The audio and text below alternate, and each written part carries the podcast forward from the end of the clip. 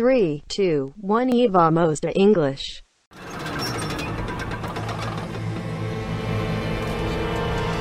I'm back.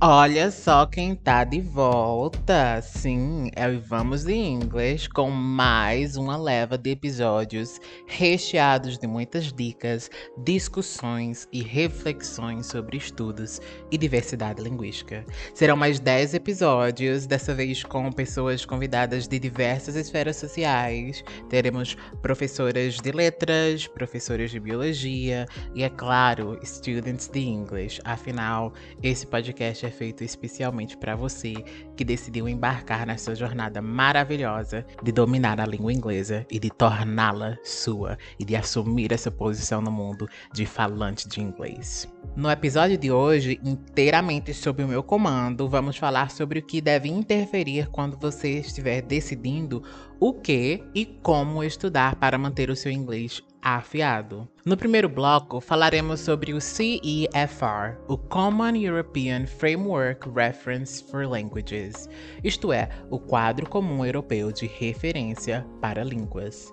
A gente vai discutir o que ele é e por que não devemos enaltecê-lo a qualquer custo. Já no segundo bloco, vamos falar da personalização da sua jornada, especialmente no que diz respeito a como fazer a curadoria de materiais para atingir os seus objetivos pessoais para com a língua inglesa. No terceiro e último bloco, a gente vai bater um papo sobre metas alcançáveis, o que inclui o fato de que o nosso compromisso com a aprendizagem deve estar diretamente ligado à nossa disponibilidade e ao prazo que temos para atingir tais alvos. Como é bom estar de volta! Agora licenciado pela Universidade de Pernambuco, agora aprovado no concurso da Secretaria de Educação de Pernambuco. Eu sou Titer Jo, eu amo meu estado, eu amo a minha profissão e eu amo comunicar-me com vocês aqui nessa mídia. Este é o episódio de estreia da terceira temporada do meu, do nosso e vamos de English.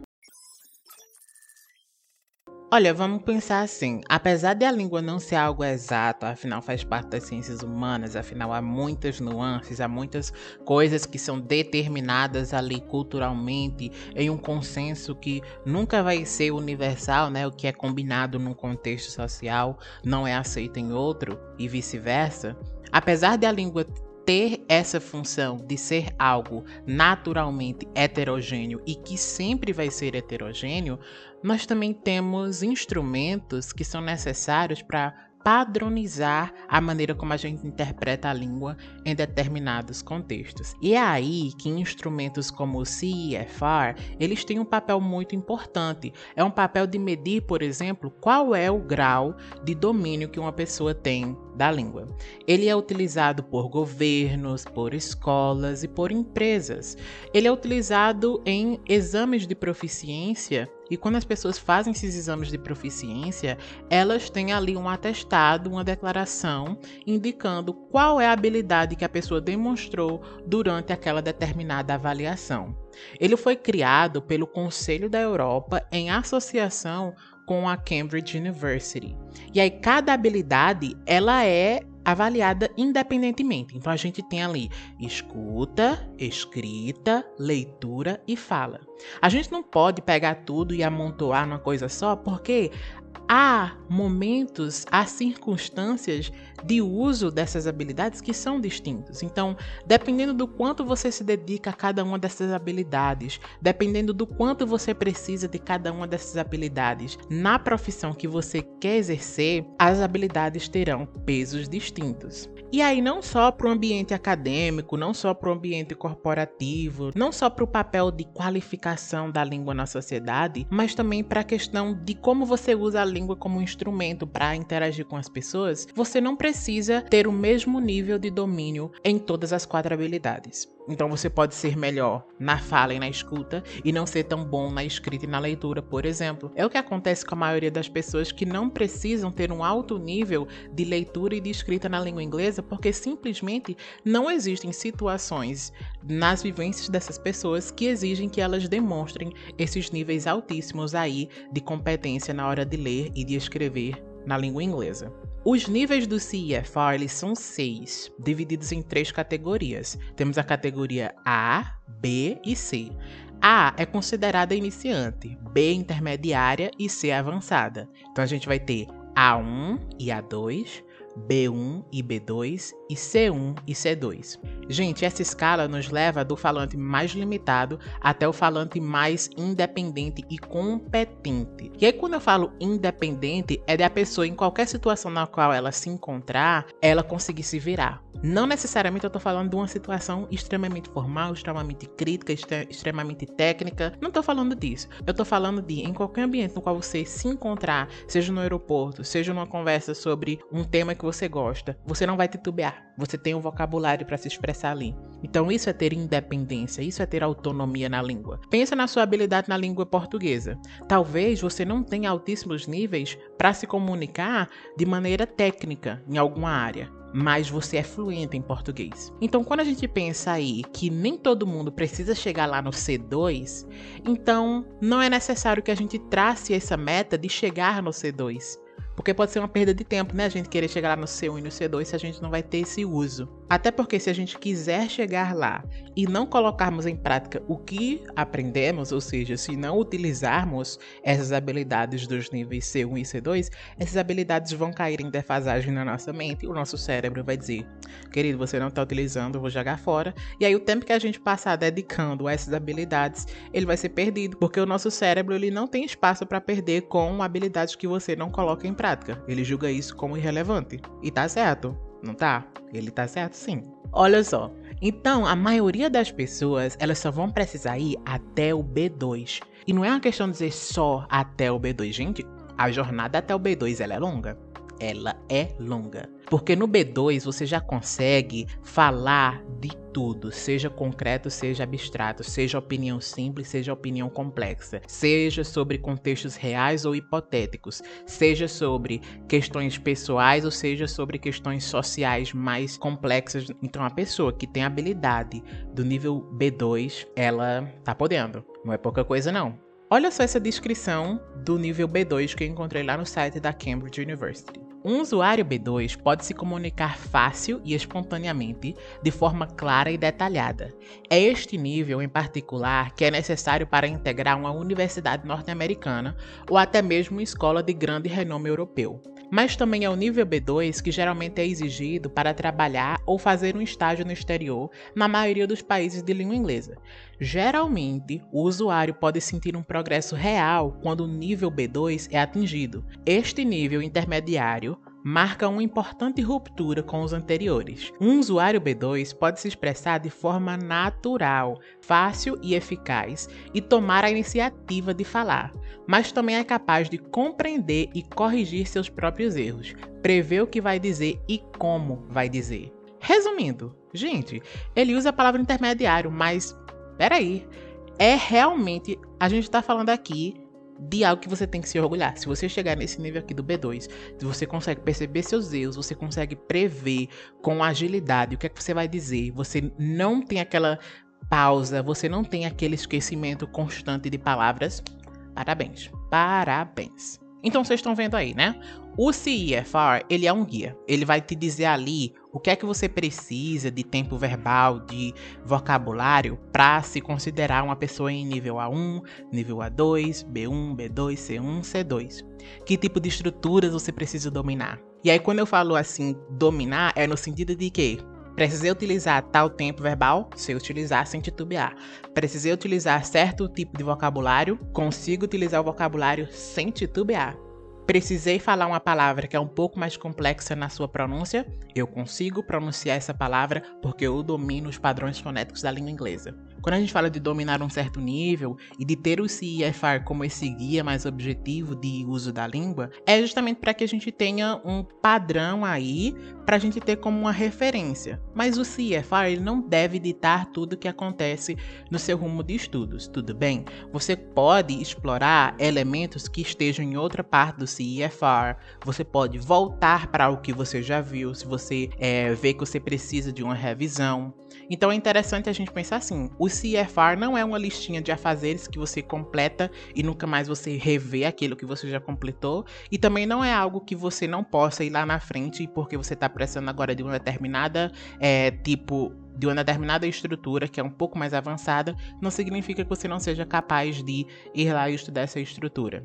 É importante sim, sempre que a gente tenha uma base muito sólida, né? A gente está falando aí do nome base, o que é basilar, o que é fundamental, a gente não pode ignorar, porque senão a gente tropeça lá na frente. Se você quiser ver com mais detalhes o que está descrito em cada uma das fases do CEFR, eu vou deixar um link para o EFSET. Lá eles têm um artigo explicando bonitinho, tintim por tintim, o que faz parte de cada setor ali, de cada fase do CEFR. E aí você pode começar a comparar com em que momento você está do seu domínio do inglês. Você pega, faz a sua própria tabelinha do CEFR e vai marcando. Opa, isso aqui eu tenho certeza que eu sei. Isso aqui não tanto, então vamos revisar. Isso aqui eu tenho curiosidade de saber, então eu vou colocar lá nas coisas que eu vou explorar. E assim a gente vai. Então eu espero que vocês gostem, que vocês criem uma intimidade com o CIFR, mas também que você se posicione diante dele como algo que é maleável dentro da sua realidade.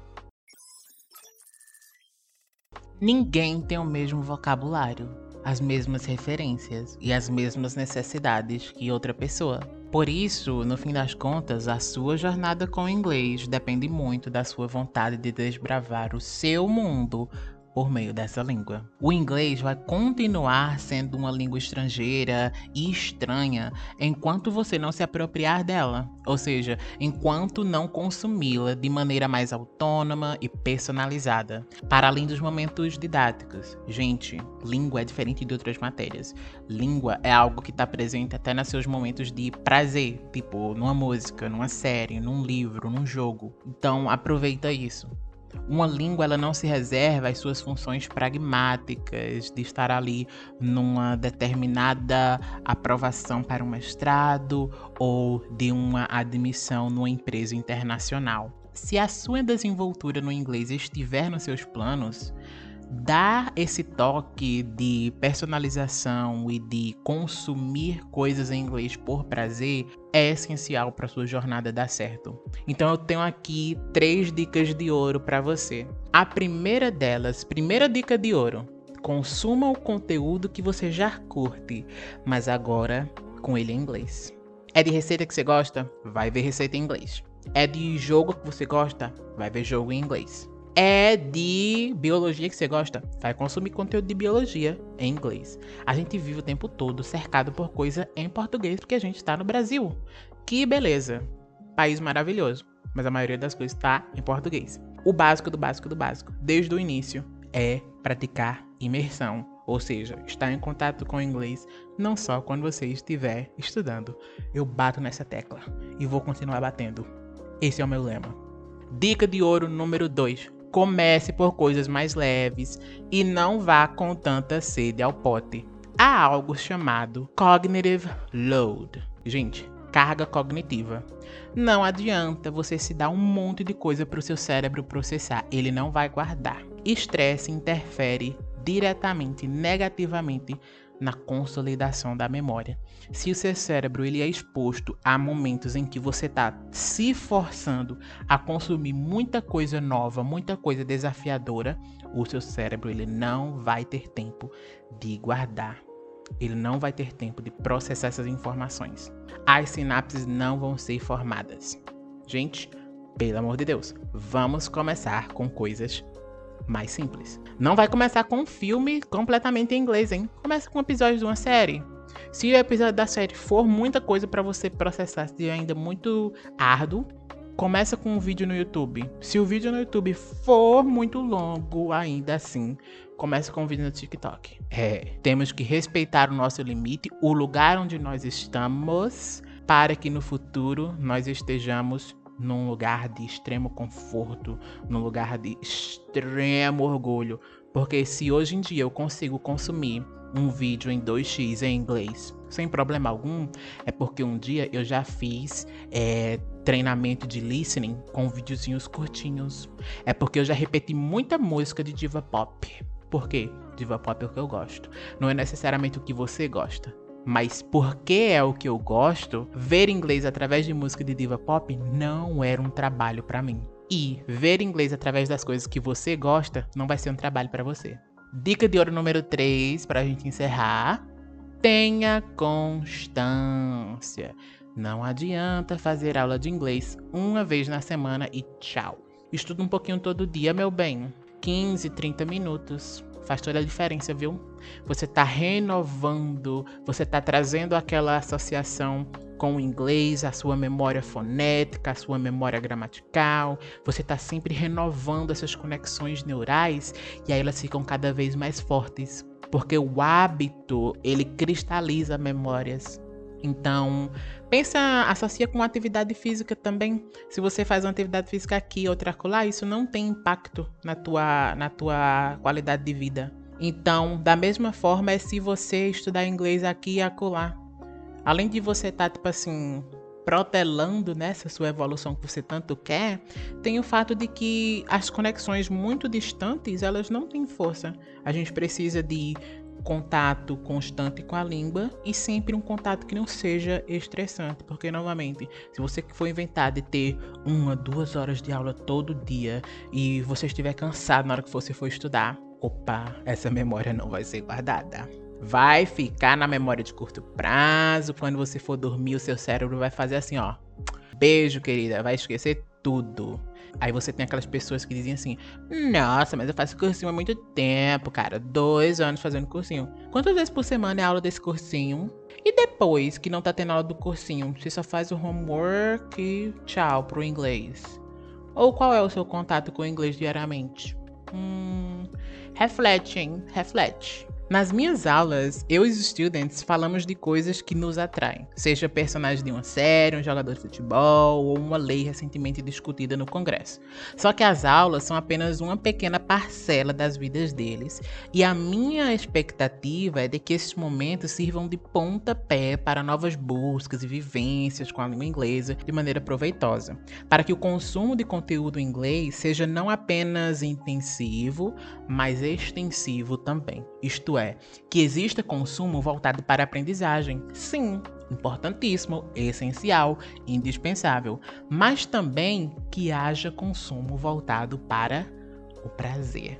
Então, intensivo, aprendizagem, detalhamento, extensivo, prazer, mais duração, menos estresse. Se liga nisso. Não é uma entrevista, mas vamos lá, eu tenho algumas perguntas.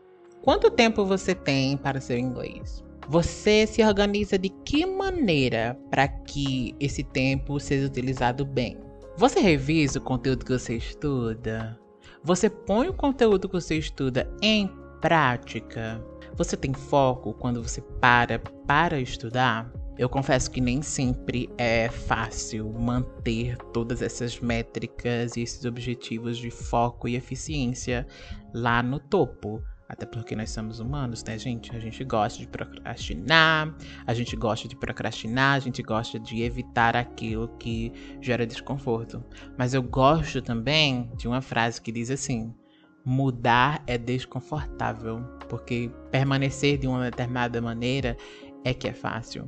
Em um episódio vindouro, a gente vai falar de aspectos neurológicos e comportamentais da aprendizagem, mas aqui eu já vou dar um gostinho da discussão, te convidando a pensar em como você se posiciona diante dos seus objetivos e como planeja atingi-los. É importante saber que a nossa dedicação ela pode sim oscilar, mas nunca falhar. A gente tem que ter noção do que, é que a gente está fazendo para não se perder nos nossos objetivos e depois ficarmos frustrados. Ai, ah, não consegui, eu não consigo, é muito difícil para mim. Então, por isso a importância de a gente é, traçar metas que sejam alcançáveis, porque aí a gente não foge de metas que estão dentro da nossa realidade.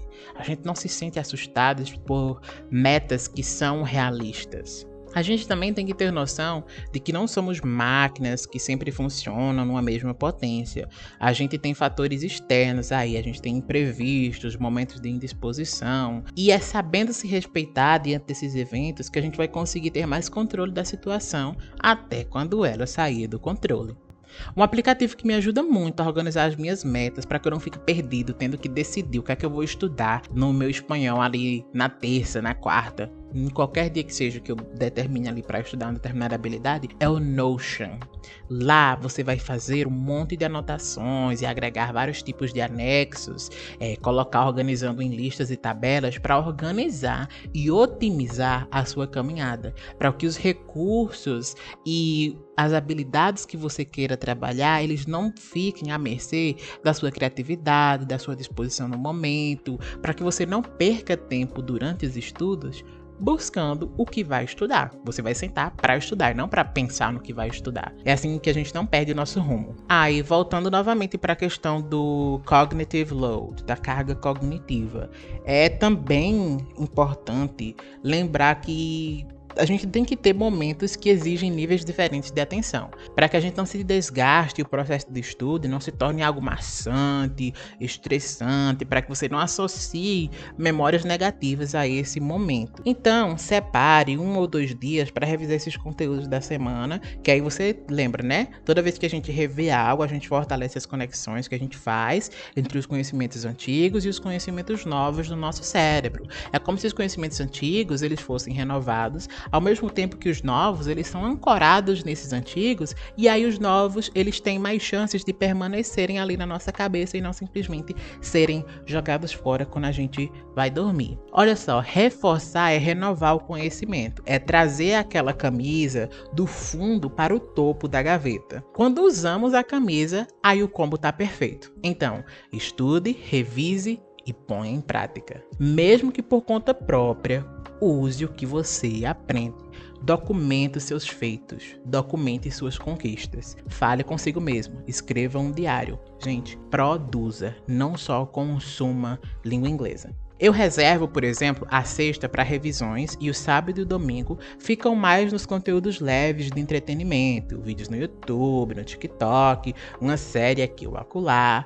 Mas o mais importante é que a constância ela tá mantida. Então eu não deixo a peteca cair e me divirto enquanto reforço. E aí eu aprendo sem necessariamente estar estudando. Olha que maravilha. Por fim, eu queria destacar que é natural que com o tempo a gente vá descobrindo nossos pontos fortes e fracos. E aí faz parte do nosso compromisso com a nossa jornada anotar e enfrentar essas dificuldades para que elas não cresçam como uma bola de neve e não se tornem uma avalanche de inconveniência que nos atrapalhe na nossa performance lá na frente. Trazendo outro ditado aqui, é, eu gosto de um que diz assim: Amém ignorar um problema não faz ele desaparecer, apenas crescer. Porque quando você ignora que você está com o dente doendo, talvez no futuro esse dente não possa ser recuperado. Quando você ignora que tem uma infiltração perto da sua janela, talvez o reparo não dure meio dia, mas sim um dia, dois, talvez não custe 100, mas 500 reais. Então, quando você ignora um problema que você encontra, ele deixa de ser um pequeno vilãozinho além de meio de fase e se torna o chefão que você tem muito mais dificuldade para derrotar. Pessoal, não sei se vocês perceberam, muitos dos pontos que eu levantei foram coisas que eu já trouxe em outros momentos do podcast e da página lá no Instagram. Esse episódio, ele é metalinguístico. Ao mesmo tempo que eu estou falando da importância de renovar a nossa memória em relação a determinado conteúdo, eu estou renovando o que eu digo sobre certos hábitos que são benéficos, que funcionam para a gente ter mais intimidade com a língua e mais conforto ao utilizá-la.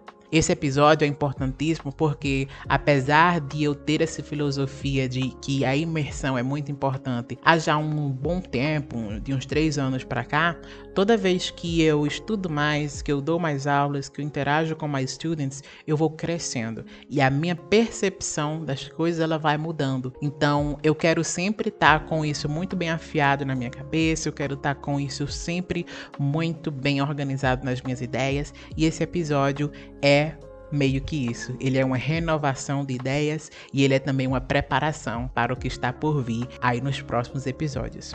Mais uma vez, é um imenso imenso prazer estar aqui de novo com vocês. Esse projeto que eu tenho um carinho enorme Eu citei o Ivamos de English no meu TCC, que foi justamente sobre o papel do podcast como facilitador da expressão oral na rede básica da educação. Então, para mim, estar de volta depois de tudo que aconteceu entre o fim da segunda temporada e o começo dessa terceira é muito gratificante. Eu espero conseguir concluir essa temporada. 2023 promete muita coisa e eu tenho outros projetos, outras ambições, mas esse xodózinho aqui, que é o meu podcast, o nosso podcast, ele vai continuar vivo por muito tempo. Não tenho planos de encerrá-lo, não.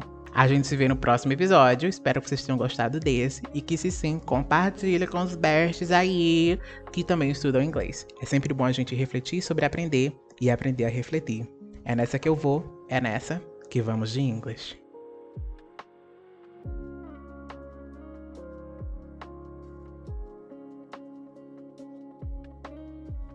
That's all.